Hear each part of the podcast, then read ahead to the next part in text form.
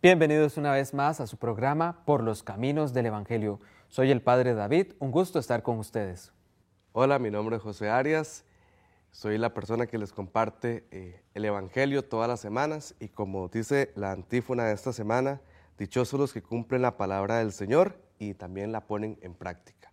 Entonces vamos a escuchar el Evangelio de esta semana, del Santo Evangelio según San Lucas.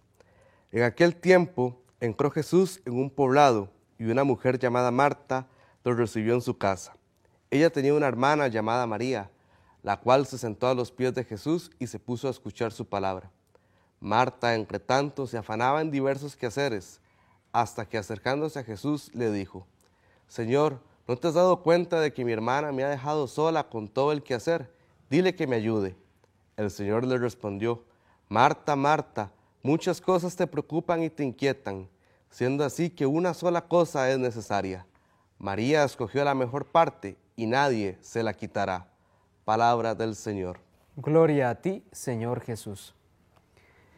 Bien, es un programa muy especial porque es el programa número 25. Si no me fallan los cálculos, pues este es el programa número 25 desde que comenzamos con este proyecto. Así que muchísimas gracias a todos los que nos siguen semana a semana.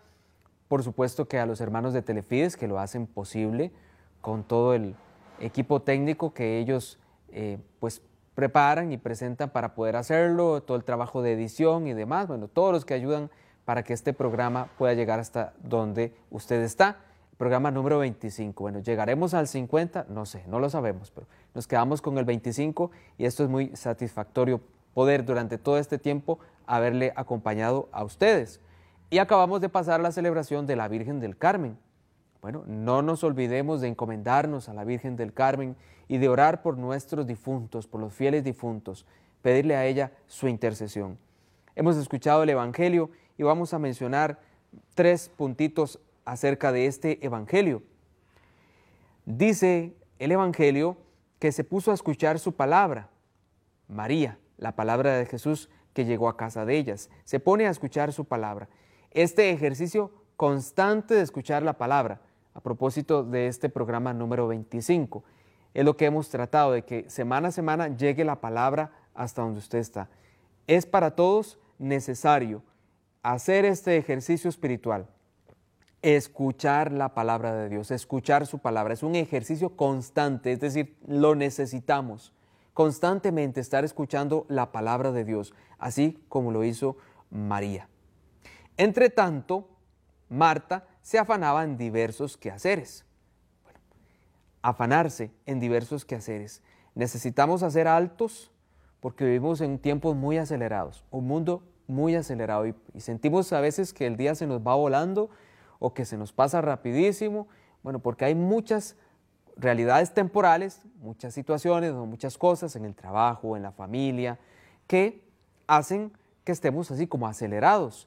Bueno, Marta estaba muy acelerada, estaba muy afanada.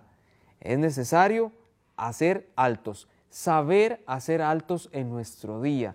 ¿Cómo cuesta? Sobre todo para alimentarse espiritualmente o para rezar, quizás. Bueno, hay muchos adultos mayores que en su casa, día con día, pasan en mucha oración, en buena hora que lo puedan hacer y que la ofrezcan por nosotros y por aquellos que no rezan. Pero si a usted es de las personas que se le va el día y no rezó, bueno, hay que hacer altos. Es necesario tenerlo presente. El Señor le respondió, Marta, Marta, muchas cosas te preocupan y te inquietan, siendo así que una sola es necesaria. ¿Cuántas cosas nos preocupan y nos inquietan? Son muchas. Pero una vez más el Evangelio, que es palabra de Dios, nos recuerda que en la vida solo hay una necesaria, el Señor. Solo Él es necesario. Todo lo demás debería pasar a segundo plano. Pero es así. Hay mucho que nos inquieta y que nos angustia. Hay mucho, insisto, a lo que nos aplicamos. Que la familia, que este compromiso, que el otro, que el trabajo. Claro, por supuesto.